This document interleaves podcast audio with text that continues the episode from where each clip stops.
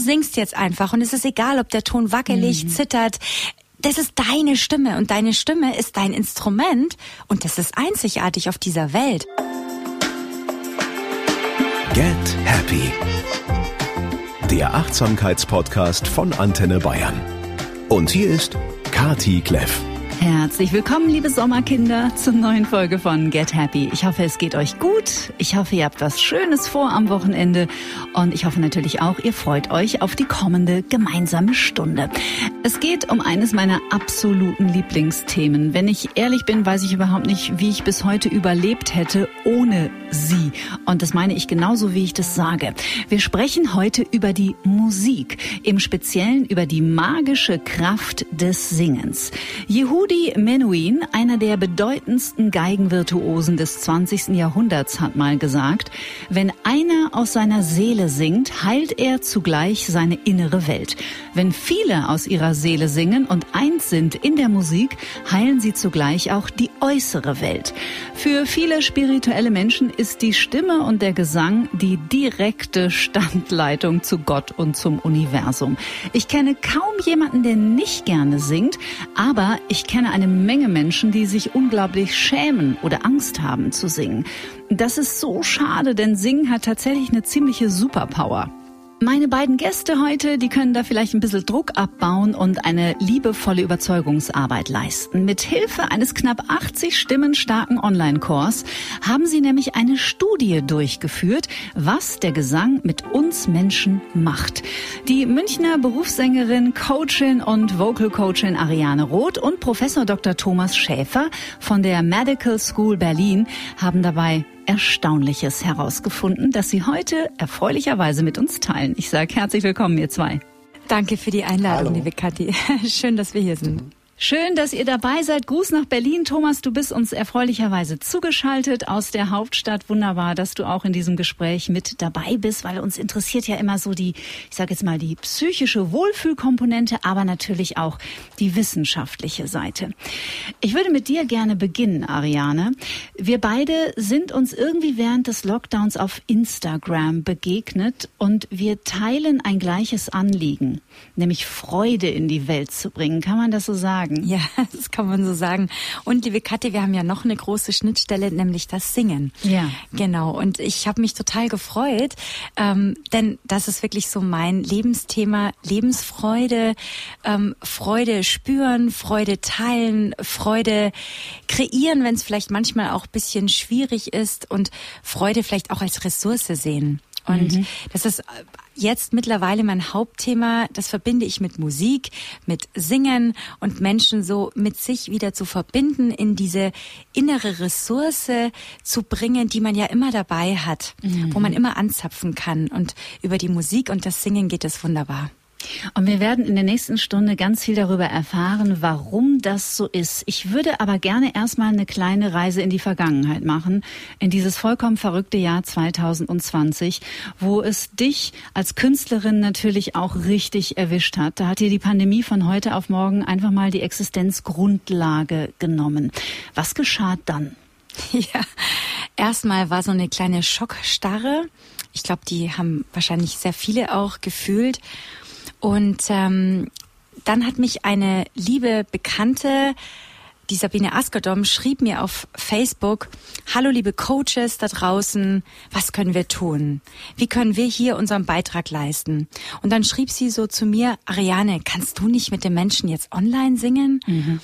Und das war für mich erst ein ganz fremder Gedanke, weil ich komme von der Live-Bühne. Ich bin gewohnt, mit Band auf die Bühne zu gehen, Musiker zu spüren, die Musik live zu fühlen und online und diese ganze Technik dahinter, das war mir sehr fremd. Mhm. Und dann habe ich aber auch gespürt, dass es mir fehlt, Musik zu machen. Und wie du auch gerade sagst, richtig, also plötzlich keine Auftritte mehr zu haben, keine Termine mehr im Kalender stehen zu haben.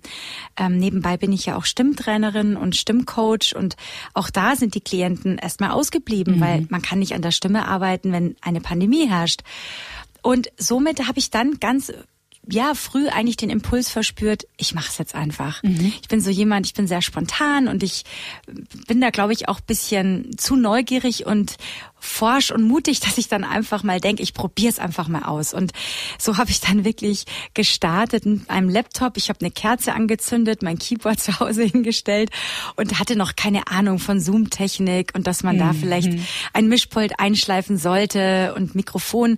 Ich habe ganz analog mich hingestellt und habe gesungen und bin kostenlos ein halbes Jahr online gegangen und war dann überrascht, wie gut es mir tut und wie gut es den Menschen da draußen tut. Denn in dem ersten Lockdown war es schon so, dass viele einsame Menschen da draußen waren. Mhm.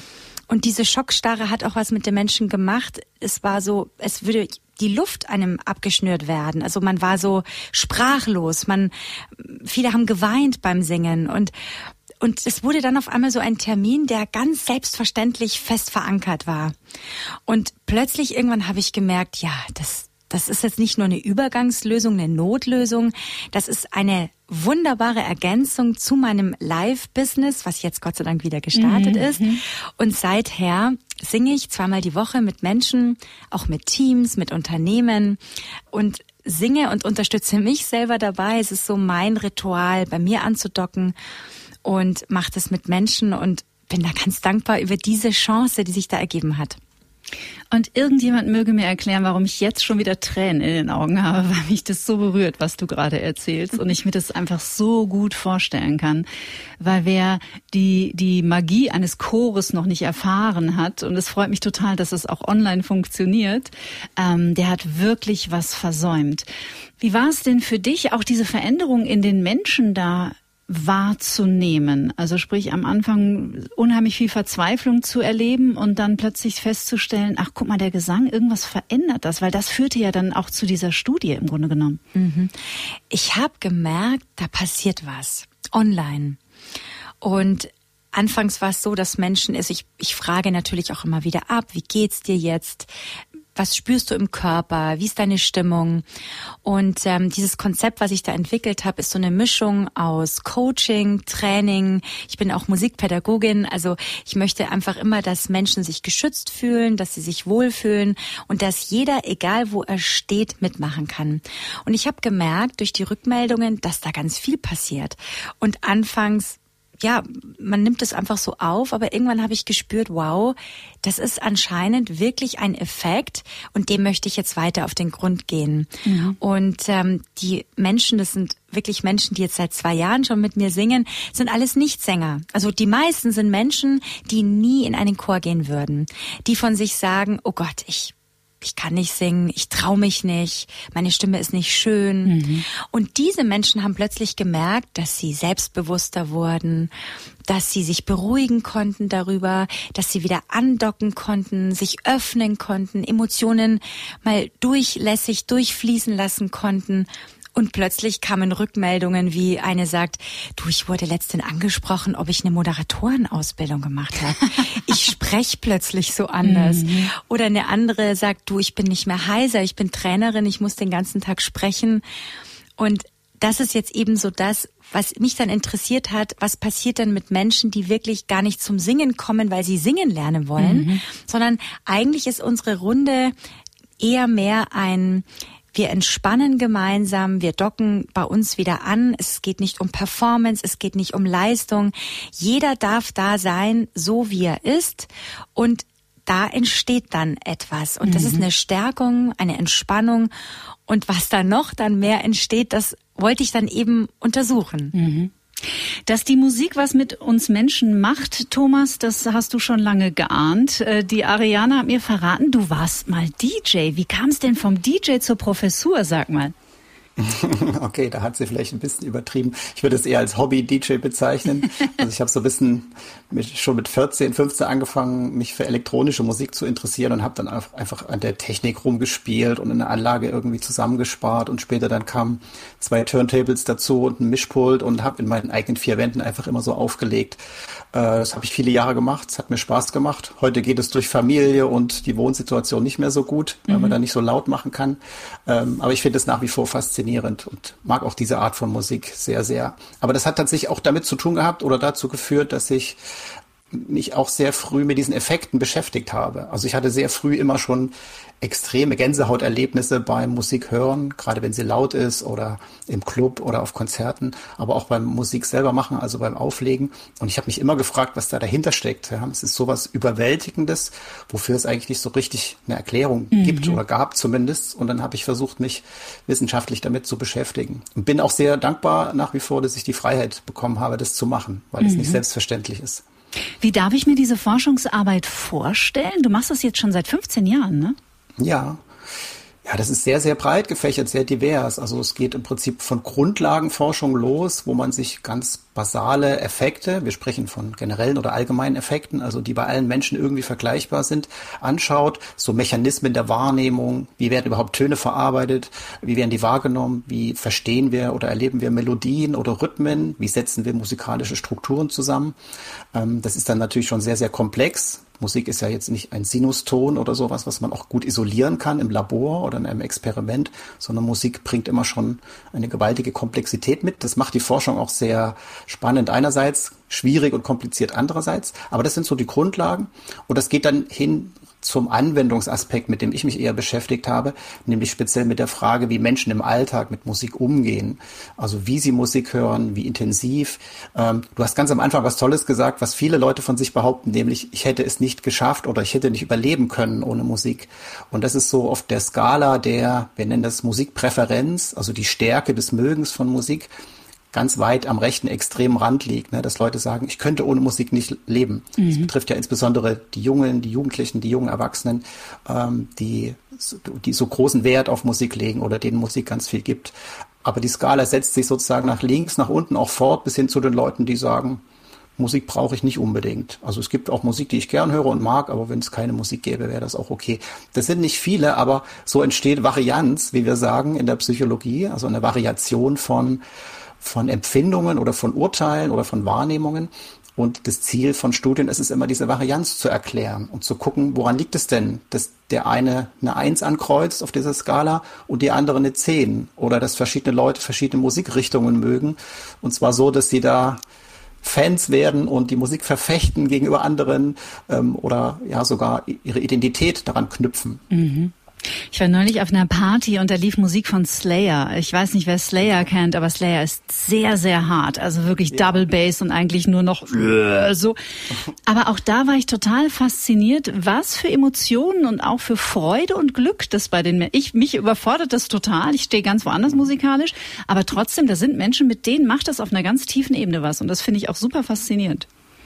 Ja, also auch dazu haben wir mal Studien gemacht, wo wir diese einzelnen Musikgenres, diese Stile verglichen haben, im Hinblick auf das, was die Musik auslöst und was im Vordergrund steht. Das sprichst du eben an, das sind so sehr, sehr starke emotionale Erlebnisse, diese Gänsehauterfahrung, von denen ich auch schon gesprochen hatte. Und äh, da war auch ein, ein Aspekt oder ein Fakt, der herauskam, der passt jetzt zu dem, was du gesagt hast, dass nämlich die Fans von einerseits Country Music und auch von Metal Music die stärksten Ausprägungen hatten auf so Variablen wie, dass Musik sie sehr stark in Euphorie versetzen kann. Ach, Damit echt? hätte ich überhaupt nicht gerechnet. Zumindest nicht bei den, die, sagen wir mal, bei den Truckerfahrern, an die man so zuerst denkt, wenn man Country hört oder so. Ähm, bei den Metal-Hörerinnen und Hörern vielleicht noch eher. Aber das fand ich sehr, sehr äh, interessant. Ist ja echt spannend. Aber ich kenne es bei Country, hätte ich es mir gut vorstellen können. Mich, mich rührt ja. das auch irgendwie so im Herzen an. Jetzt erzähl mal, Ariane, wie du dann auf den Thomas gesto gestoßen bist. Das ist ja Perfect Match im Grunde genommen. ja, also es war auch großes Glück, muss ich sagen. Ähm, ich hatte ja erst die Idee, so eine ja, wie so eine Vision und war mir auch nicht ganz sicher, ob ich da jetzt vielleicht bisschen arg groß denke. Und ich habe mich an einen Film erinnert, den Anke Engelke zusammen mit dem Gunter Kreuz gemacht hat, ein Experiment, ähm, der an der ARD lief, auf der Suche nach dem Glück, mhm. das Glücksexperiment.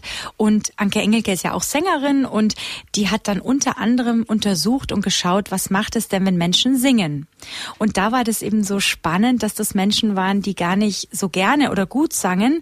Und der Name, den finde ich auch so lustig. Die haben dann den Chor der Muffeligen gegründet mhm. und haben dann, glaube ich, vier Wochen, ähm, weiß ich nicht mehr genau wie lange, aber ich glaube vier Wochen getestet mit Speichelproben. Wie geht's denn den Sängern nach der Probe? Und einmal wurde auch nur gesprochen. Und mich hat es so fasziniert und ich dachte mir, Mensch, ähm, kann man das nicht online auch machen?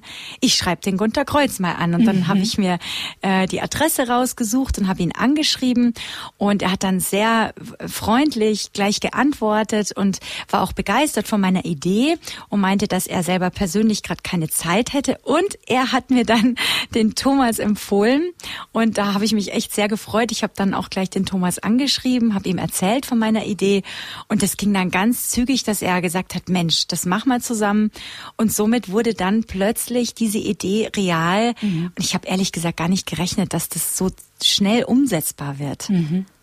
War das eine neue Herausforderung auch für dich, ein Chor mit 80 Menschen?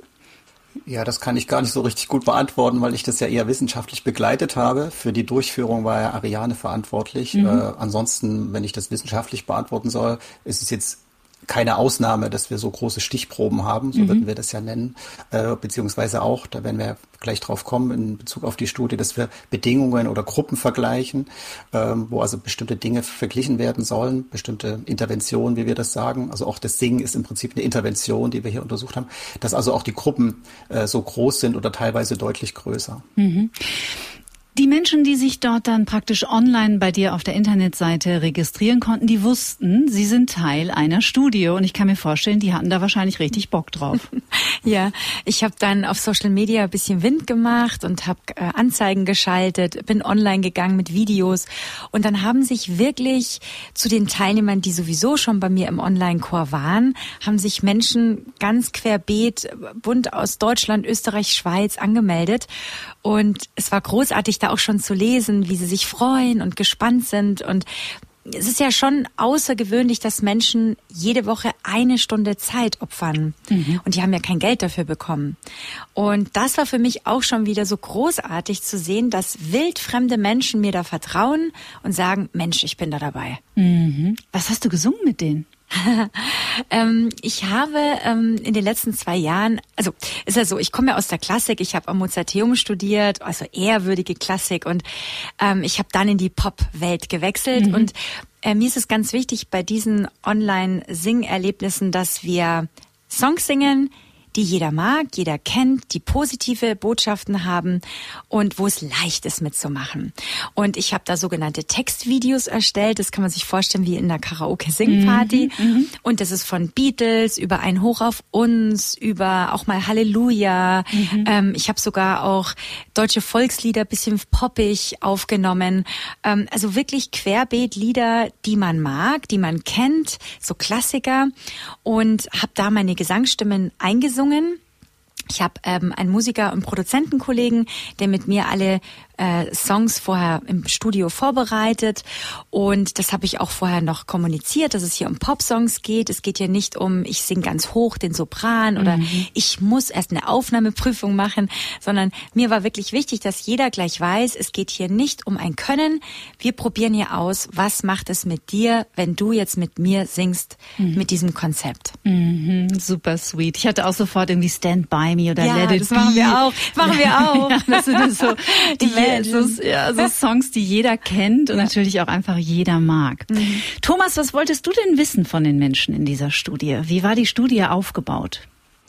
Naja, wir haben ja versucht, irgendwie beide Seiten zusammenzubringen. Die Hauptinitiative, das haben wir gehört, kam ja von Ariane und die hat ja schon diese Erfahrungen mitgebracht, die sie gerne äh, wissenschaftlich untersucht haben wollte. Also die Berichte, die sie angesprochen hat von Leuten, die sagen, irgendwie ich spreche anders, der Körper fühlt sich anders an, mir geht's besser und so weiter ähm, auf der einen Seite und auf der anderen Seite habe ich versucht, das reinzubringen, was wir kennen und wissen aus der musikpsychologischen Forschung. Äh, das deckt sich teilweise, also so Dinge wie zum Beispiel Körperwahrnehmung oder auch die Affekte, also das emotionale Erleben, was äh, beeinflusst werden kann äh, durch Musik insgesamt. Ähm, aber auch so spezifischere Sachen wie zum Beispiel so Merkmale wie Selbstwirksamkeit. Das ist so, eine, so ein psychologisches Merkmal, mhm. ähm, wo man sich anschauen kann, wie Leute sozusagen die Überzeugung entwickeln oder haben, dass sie etwas bewirken können im Leben, ne? dass sie eine, eine starke Persönlichkeit sind, dass sie etwas entwickeln oder wir würden sagen reisen können im Leben bei dem, was sie machen, dass ihre Handlungen wirksam sind und so weiter. Das sind so psychologisch interessante, relevante Dinge. Sie haben im Grunde genommen das Ziel einer jeden Therapie, wieder in die Selbstwirksamkeit zu kommen.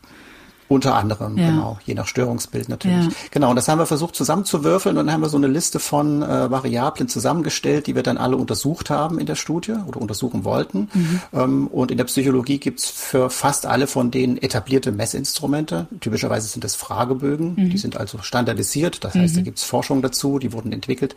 Ähm, ja, und die haben wir alle eingesetzt und die Personen haben dann äh, vor der Studie und nach fünf Wochen etwa nochmal nach der Studie, also nach dem äh, nach der Teilnahme am Chor diese Fragebögen ausgefüllt und wir konnten dann vergleichen und gucken, was passiert ist über diesen Zeitraum. Mhm.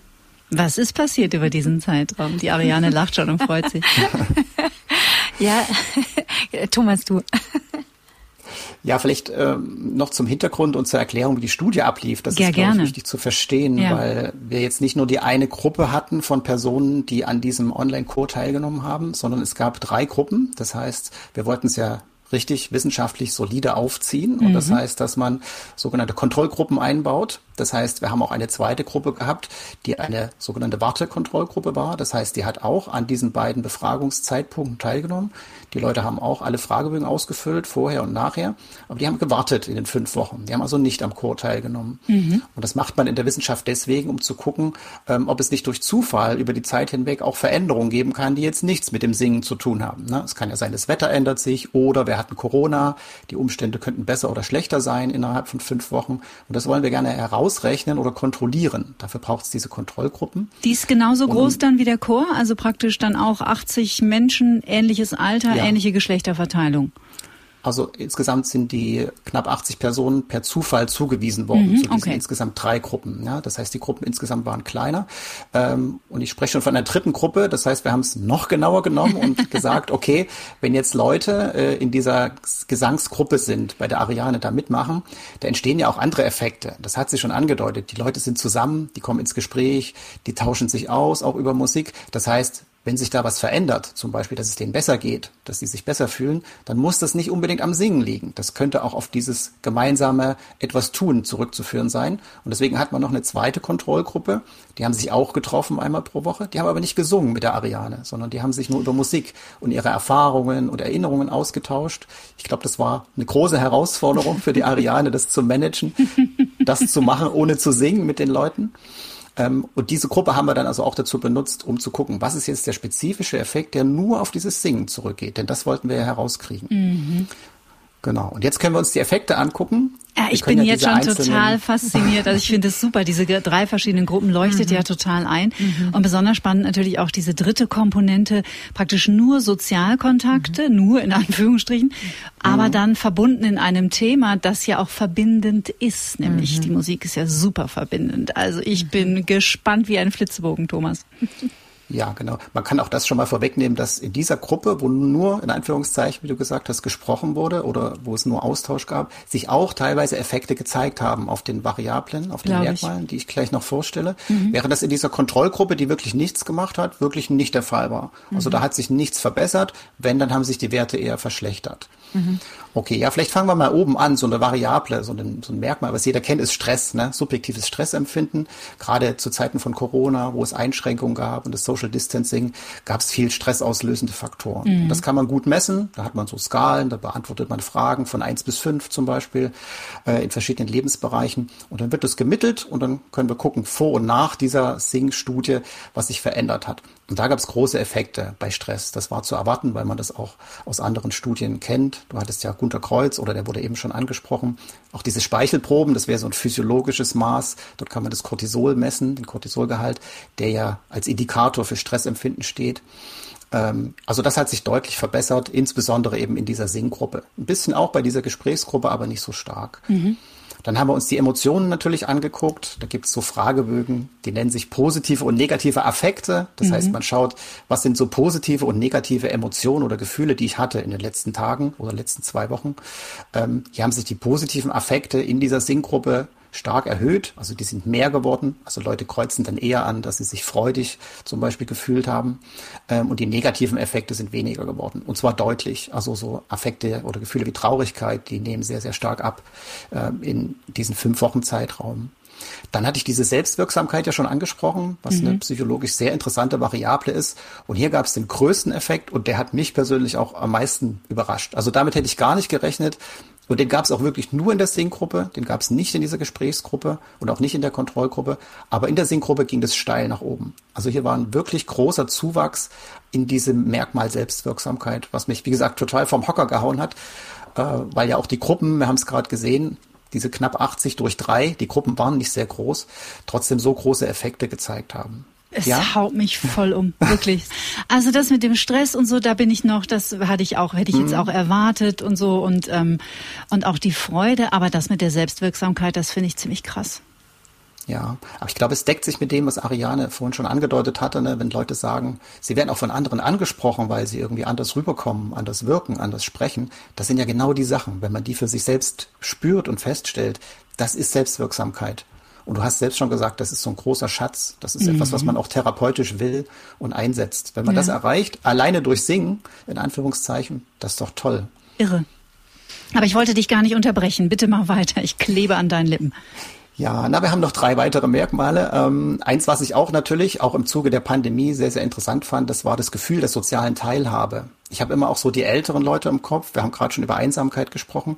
Zu Einsamkeit gehört aber auch, man könnte sagen, es ist der Gegenpol, diese soziale Teilhabe oder Eingebundenheit äh, dazu. Und wenn man denkt, wir haben irgendwie knapp 17 Millionen Single-Haushalte in Deutschland, die dann in Zeiten des Social Distancings keine sozialen Kontakte haben durften oder insbesondere die vielen alten Menschen, die sowieso schon aufgrund von eingeschränkter Mobilität beispielsweise weniger Sozialkontakte haben und dann auch nicht mehr, sagen wir mal, sich treffen konnten in der, in der Gemeinde oder auf Konzerten oder was auch immer. Äh, da haben wir große Probleme. Gibt es auch Studien dazu, die das zeigen, mhm. dass das stark zurückgegangen ist und die Einsamkeit stark zugenommen hat. Und auch hier hatten wir Effekte durch das Singen nach den fünf Wochen. Also das Gefühl sozialer Teilhabe, das stieg. Hier natürlich auch nachvollziehbar in dieser Gesprächsgruppe, wo sich Leute getroffen haben, aber auch wieder ein Stück stärker in dieser Singgruppe. Und das Gefühl von Einsamkeit ist äh, deutlich auch zurückgegangen. Das war auch erwartbar, aber es ist natürlich ein sehr schöner Effekt, mhm. den man, glaube ich, praktisch sehr, sehr gut nutzen kann und auch nutzen sollte. Mhm. Dann haben wir noch die Lebenszufriedenheit. Das ist, glaube ich, selbsterklärend. Ne? Das ist so ein Teil des Wohlbefindens. Da wissen wir alle, was damit anzufangen. Also man mhm. fragt die Leute von 0 bis 10, wie sehr bist du zufrieden mit deinem Leben, alles in allem. Ähm, und auch da gab es einen sehr großen positiven Effekt in unserer Singgruppe. Und die das letzte Merkmal war, das hat Ariane mit eingebracht, das Körperbewusstsein, die Körperwahrnehmung, weil sie da aus ihrer Erfahrung ganz viel Positives berichtet hat. Da gab es keinen Fragebogen, da haben wir selbst ein paar Fragen zusammengestellt und auch hier zeigten sich aber deutliche Effekte in der Singgruppe. Die nehmen ihren Körper anders wahr, die spüren besser ihren, ihre, ihren Körper selbst, ihre Atmung und so weiter. Und das fand ich auch natürlich sehr psychologisch interessant. Es ist so verrückt, weil ich finde eigentlich solche, solche Meldungen, solche Studien gehören eigentlich in die 20 Uhr Nachrichten. weil äh, das eigentlich die breite Bevölkerung wirklich einfach wissen sollte. Deswegen führen wir ja auch hier dieses Gespräch. Ich würde gerne, Ariane, mit dir noch mal kurz über dieses Phänomen der Scham und des Gesangs sprechen. Was glaubst du, warum sich so viele Menschen nicht trauen zu singen? Hm.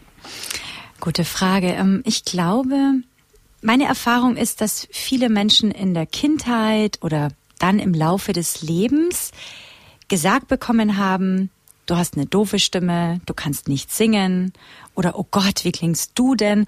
Oder sie haben vielleicht eine Erfahrung gemacht, die nicht schön war. Und irgendwann haben diese Menschen und sehr viele Menschen leider entschieden, ich kann nicht singen. Und was mir wichtig ist, wenn ich mit Menschen singe, ist, dass es komplett ohne Leistungsanspruch ist. Und mir ist wichtig, dass dieser Raum, und ich bin ja auch systemischer Business Coach, dieser Raum, in dem wir uns begegnen, der muss absolut sicher sein, der muss sich halten für die Menschen.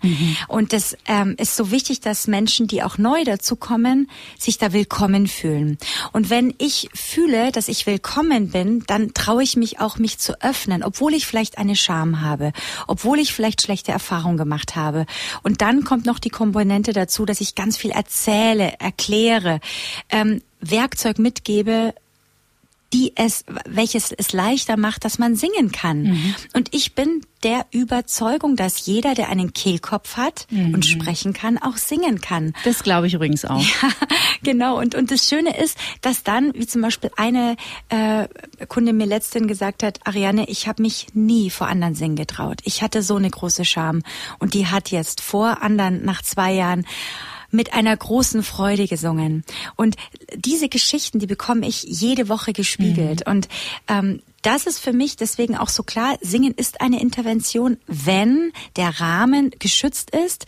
Und das ist wirklich wichtig, dass man da als Coach oder als Trainer nicht in dieses Leistungsfahrwasser geht. Und da rufe ich bei jedem Song immer zu, hohe Töne weglassen, Singen soll nicht wehtun, dem Nachbarn darf es bitte wehtun, aber du singst jetzt einfach. Und es ist egal, ob der Ton wackelig, mhm. zittert das ist deine Stimme und deine Stimme ist dein Instrument und das ist einzigartig auf dieser Welt. Wenn man das mal überlegt, dieser Schatz, diese Ressource, dass wir unsere Stimme nicht imitieren können, mhm. die kann niemand anders imitieren. Und wenn man dann mal so rangeht an diesen Schatz, dann will man den heben. Dann wird man neugierig.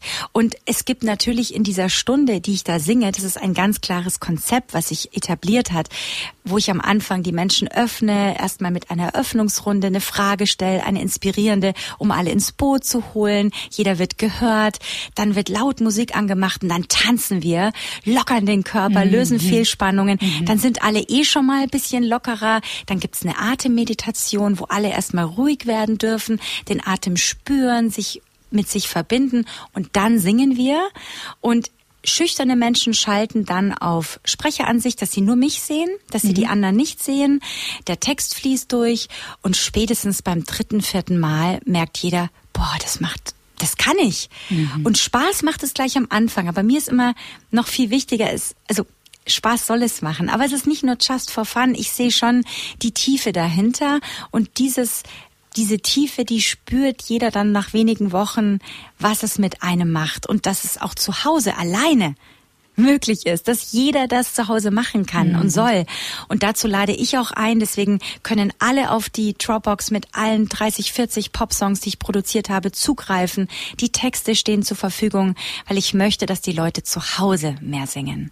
Hell yeah, da gehe ich mit. Und ihr findet das natürlich alles verlinkt in den Show Notes unter dieser Podcast-Folge. Ich hatte vor ein paar Wochen, ich fahre Motorrad und ich hatte vor ein paar Wochen ein Sicherheitstraining. Und da fährt man ja dann wirklich teilweise einfach Übungen, die sehr herausfordernd sind. Und die haben übrigens gar nichts mit Geschwindigkeit zu tun, sondern im Gegenteil, die schwierigen Sachen sind eher die, lang, die langsamen, weil das Motorrad natürlich sehr schwer ist. Und ähm, dann sprach ich so mit den anderen Fahrerinnen und Fahrern über brenzlige Situationen und äh, auch über die Atmung. Und ich versuche dann ja auch immer so das, was ich so weiß, mittlerweile alles auch überall einfließen zu lassen. das war ganz interessant, weil eine der Fahrerinnen dann sagte, ja, wenn sie ähm, nervös ist und, und aufgeregt, dann singt sie, weil ich habe ihr nämlich vorgeschlagen, du könntest auch ein Lied singen. Und da sagt sie, ah, das ist ja witzig, weil das mache ich manchmal ganz intuitiv. Das heißt, wir haben das ja eigentlich in uns. Also ich glaube, Gesang ist eigentlich etwas, würde mich interessieren, wie der Thomas das sieht, was unbedingt zu unserem Menschsein dazugehört, was man uns aber irgendwann mal untersagt, abtrainiert, durch negative Glaubenssätze verhagelt hat, was auch immer. Thomas, wie siehst denn du das? Ja, jetzt habe ich hier extrem viele Gedanken im Kopf dazu. Hau raus. Also erstmal fand ich es toll, was äh, Ariane gerade gesagt hat, dass die Menschen durch das Singen alleine irgendwie merken, dass ihr Körper nicht einfach zwei Beine sind, die das Gehirn durch die Gegend tragen, ja? sondern, sondern dass man mit dem Körper mehr machen kann. Mhm.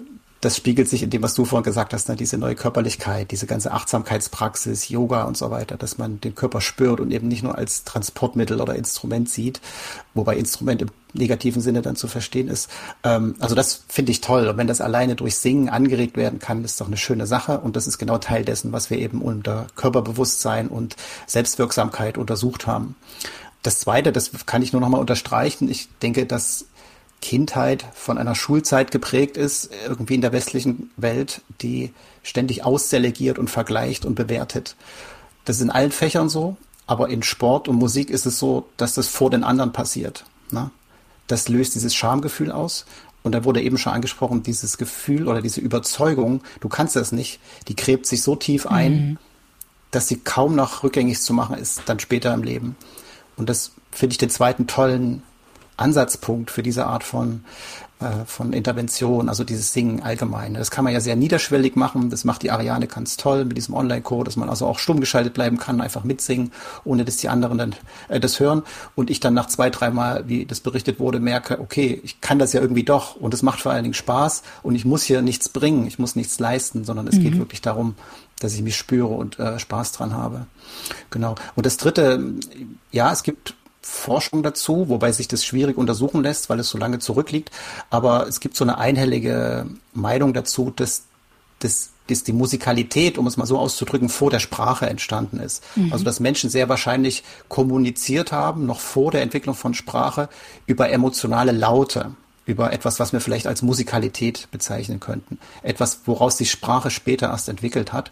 Und es gibt einige Indizien, die dafür sprechen, dass sich die Sprache aus der Musik oder der Musikalität entwickelt hat und dass natürlich die Stimme das Werkzeug und das Instrument Nummer eins gewesen ist, äh, als es um, den, um das Kommunizieren ging und um das Ausdrücken von Informationen und Emotionen. Mhm. Kennt ihr das, wenn ihr einer Sängerin oder einem Sänger das erste Mal zuhört und bei der ersten Note schießen euch die Tränen in die Augen und und ich dann würde ich gerne noch mal was eingehen, was der Thomas am Anfang gesagt hat, als wir darüber gesprochen haben, wonach du auch diese Forschung ausrichtest. Das ist nicht zu erklären, weil es hat, es gibt ja schöne Stimmen in Anführungsstrichen, die mit einem aber gar nichts machen. Und dann gibt es Stimmen, die jetzt vielleicht, vielleicht sogar ein bisschen kaputt, ein bisschen angekratzt, ein bisschen nicht schön und es haut einen aus den Schuhen. Habt ihr dafür Erklärungen? Also ich nenne es immer so, ähm, und das ist auch in der Arbeit mit Menschen mir wichtig, finde deinen echten Ausdruck. Mhm. Es geht nicht um schön, es geht darum, diese inneren Türen, die vielleicht lange auch verschlossen waren, wirklich sich trauen zu öffnen und hineinzuspüren, was ist da gerade? Mhm. Und meine Gesangslehrerin vor vielen Jahrzehnten hat dann immer gesagt, sing nicht Papier, sondern sing das, fühle es, was du da singst. Und das ist das, was ich bei jedem Song sage. Erzähl, erzähl jetzt die Strophe, erzähle es, meine es, fühle es. Und ähm, da ist es ganz egal, wie gut man singt. Ich kenne das auch, dass jemand, vielleicht ein Schüler oder jemand, der vielleicht gar nicht in dem Sinn die Stimmtechnik hat, mich so tief berührt, weil es echt ist. Mhm. Und oft vielleicht Profis, die posen, die drücken ab. Ja, so ähm, Sportsingen. Sportsingen, à genau. Mariah Carey. genau, das und ist so mehr, Sportsingen. genau. genau ich kann so. vier Oktaven singen. Genau. Ist ja auch schön, ist toll, aber ich glaube, das ist auch so wichtig, dass man so merkt, es geht hier nicht um schön, es geht darum, echt zu singen, das, was ich gerade fühle. Und mal fühle ich leise, mal fühle ich mich verhalten, mal fühle ich mich total übersprudelnd und mal laut. Und das ist halt so, der Spiegel unserer Seele ist nun mal die Stimme. Und mhm. es ist das Urinstrument. Und ich glaube, wenn man das für sich versteht, dann, dann kann man es auch für sich nutzen wie als Therapeutikum. Mir geht's gerade nicht gut. Oh, ich sing jetzt mal. Kenne ich total von mir, wenn ich auf Bühnen gegangen bin und mir ging es irgendwie in dieser Phase meines Lebens nicht besonders und mir ging es auch nicht besonders, bevor ich auf die Bühne gegangen bin. Ich bin von der Bühne gekommen und habe so gesagt, hä, Probleme? Welche Probleme? Ich habe keine Probleme. Ich habe auch keine, also ich war ein anderer Mensch. Ich bin wirklich mhm. während des Gesangs ein anderer Mensch geworden. Aber dieses, dieses, dass man so tief berührt wird, Thomas, glaubst du, dass die Wissenschaft das je knacken kann? Naja, das ist eine gute Frage. Es gibt da Bemühungen seit einigen Jahrzehnten und so ein mhm. bisschen was weiß man und so ein bisschen was haben wir in der Forschung auch gemacht. Also zu diesen Gänsehauterlebnissen ist ja zu sagen, wenn wir allein an die Gänsehaut denken, das ist ja eine körperliche Reaktion, die wir eigentlich sonst kennen vom, vom Zahnarztbohrer oder wenn uns kalt wird oder so. Ne?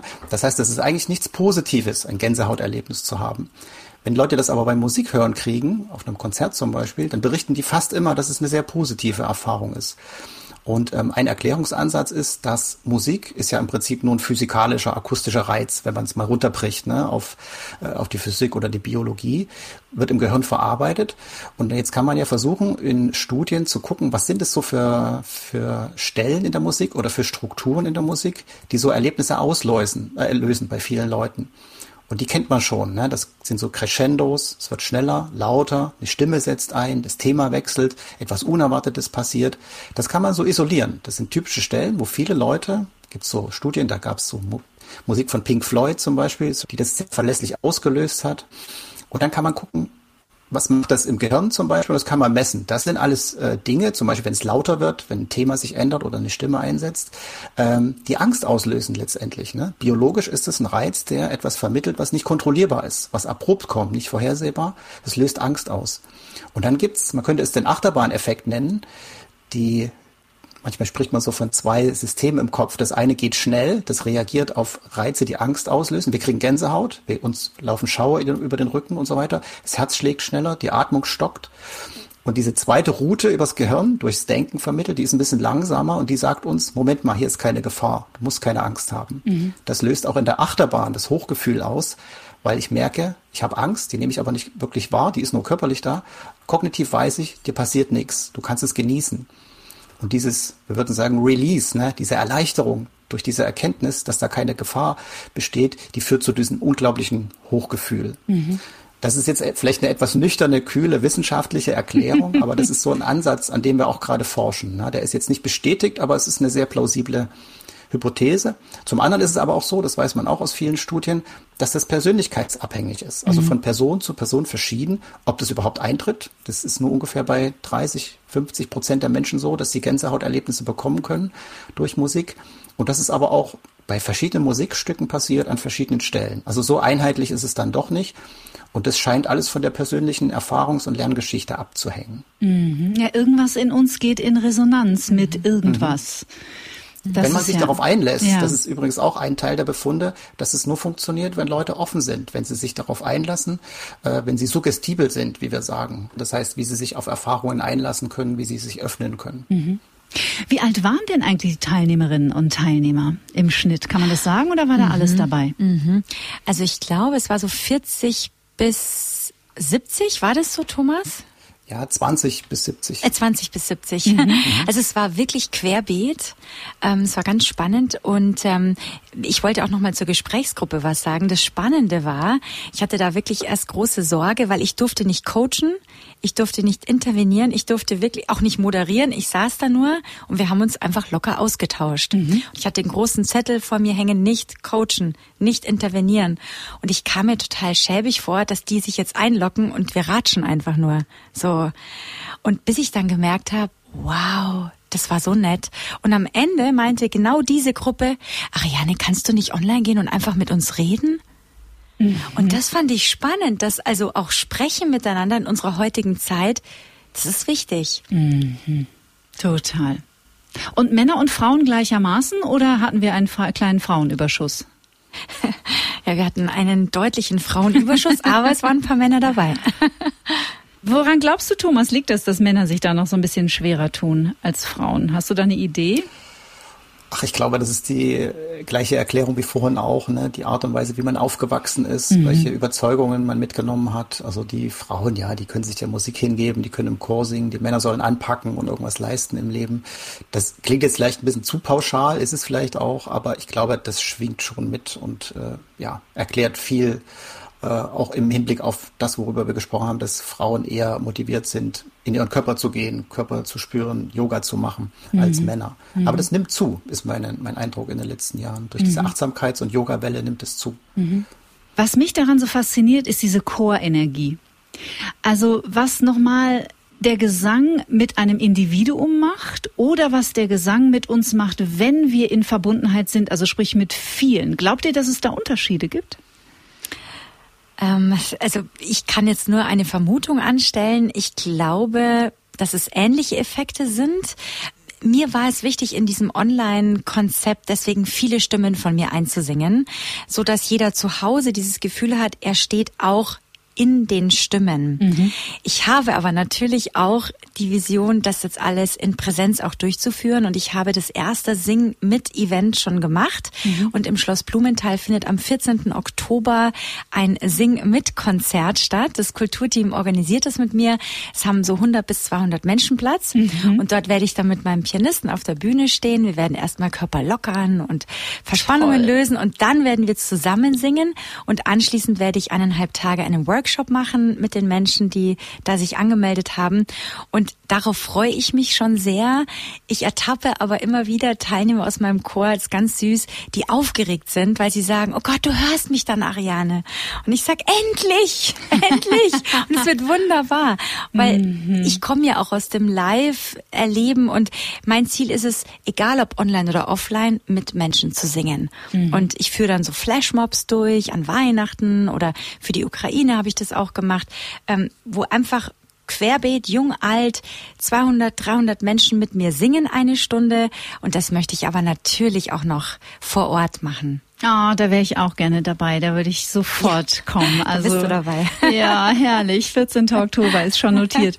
Thomas, glaubst du, du hättest andere Ergebnisse bekommen, wenn ihr diesen diese Fragebögen an einzelne Personen gegeben hättet, die auch einzeln den Gesang erlebt hätten und nicht in der Gruppe?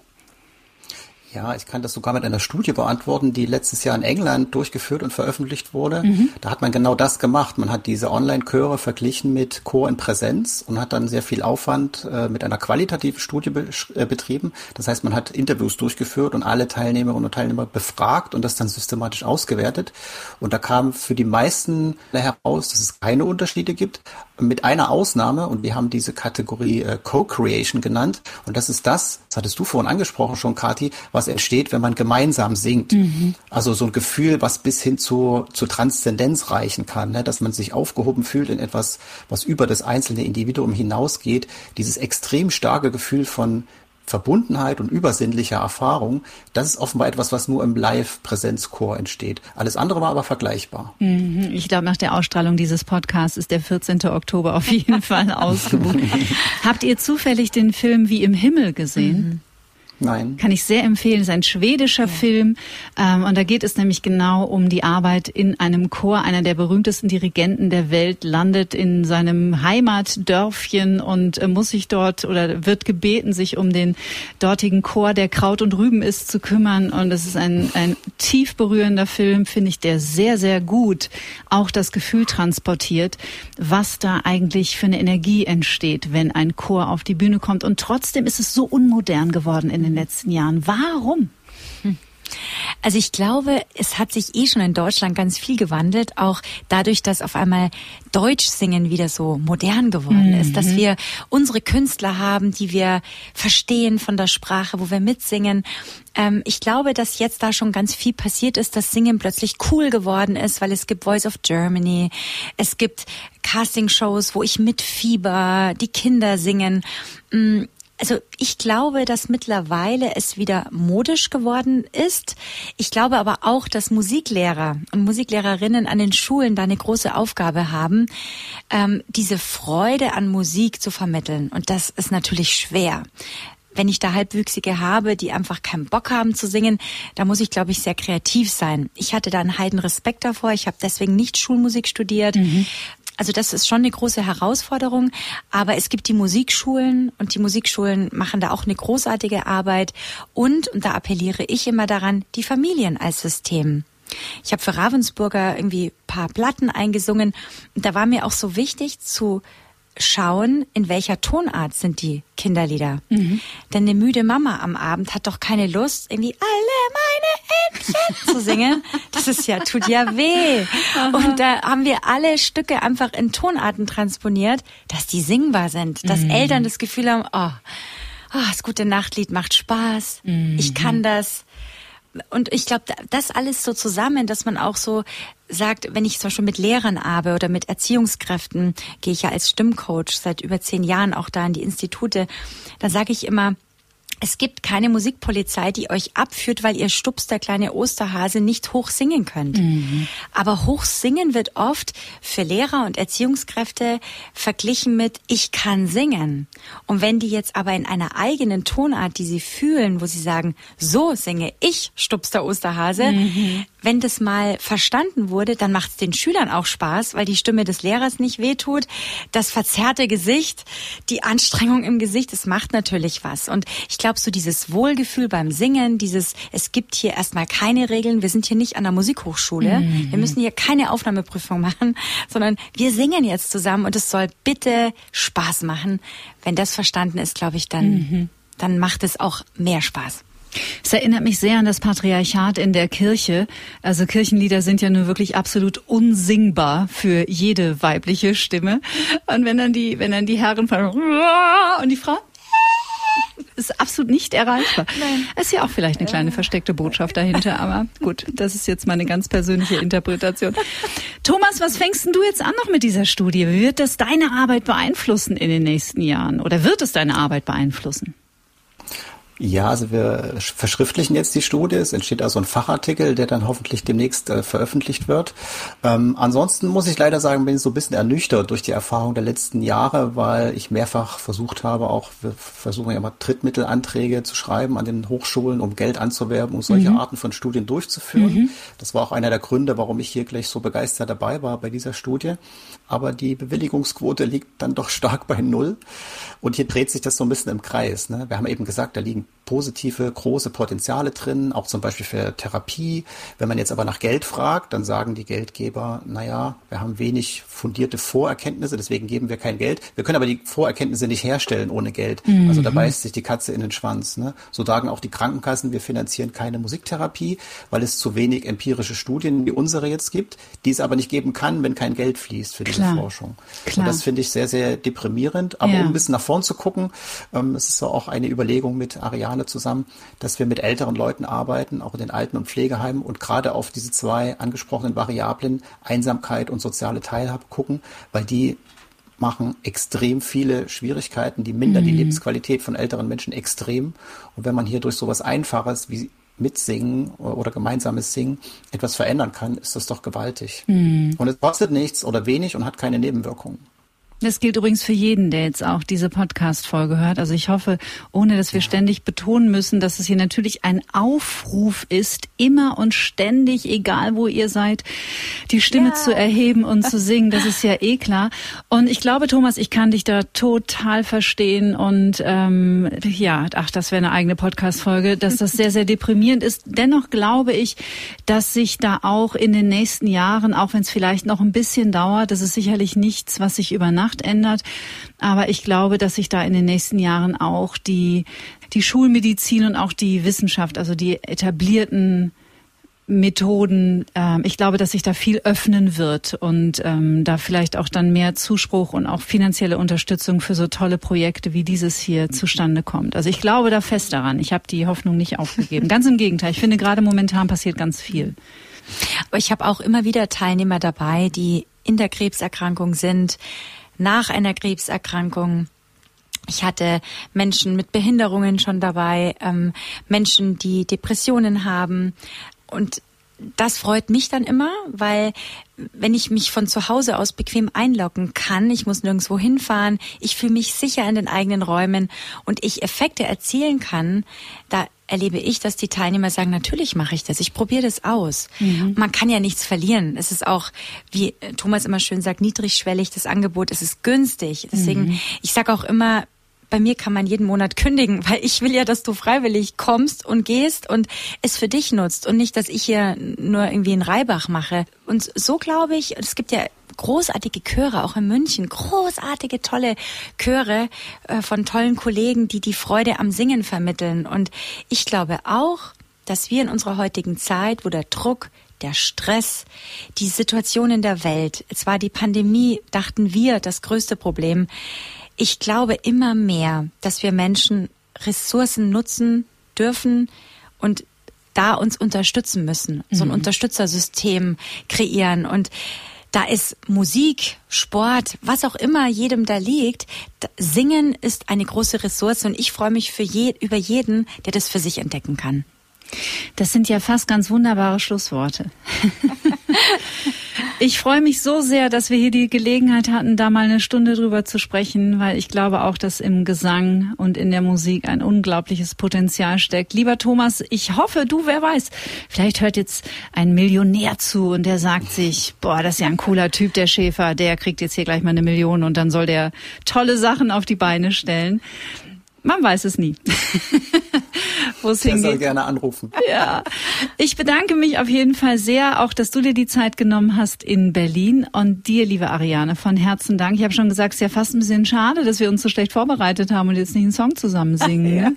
Beim nächsten Mal, Kathi. Und du bist am 14. Oktober auf alle Fälle dabei. Auf jeden Fall. Sagen, ja, da gebe ich dir jetzt mein Wort drauf. Ja. Da bin ich auf jeden Fall dabei. Oh, wie schön. Also. Ich freue mich total. Ja. ja, danke dir für die Einladung. Ich bin einfach nur dankbar, über dieses Thema mit dir sprechen zu können. Und lieber Thomas, auch danke dir, dass wir zusammen diese Studie durchgeführt haben, die jetzt auch wirklich wichtig war für meinen Weg. Und ich freue mich, wenn möglichst viele jetzt mehr singen. Tschüss, ihr zwei. Ciao. Tschüss. Ich weiß nicht, wie es euch geht, aber ich staune immer noch über die Ergebnisse dieser Studie.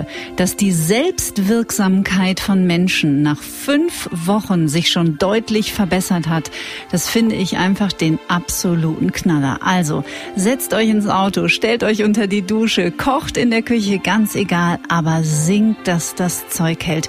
Es tut uns allen gut.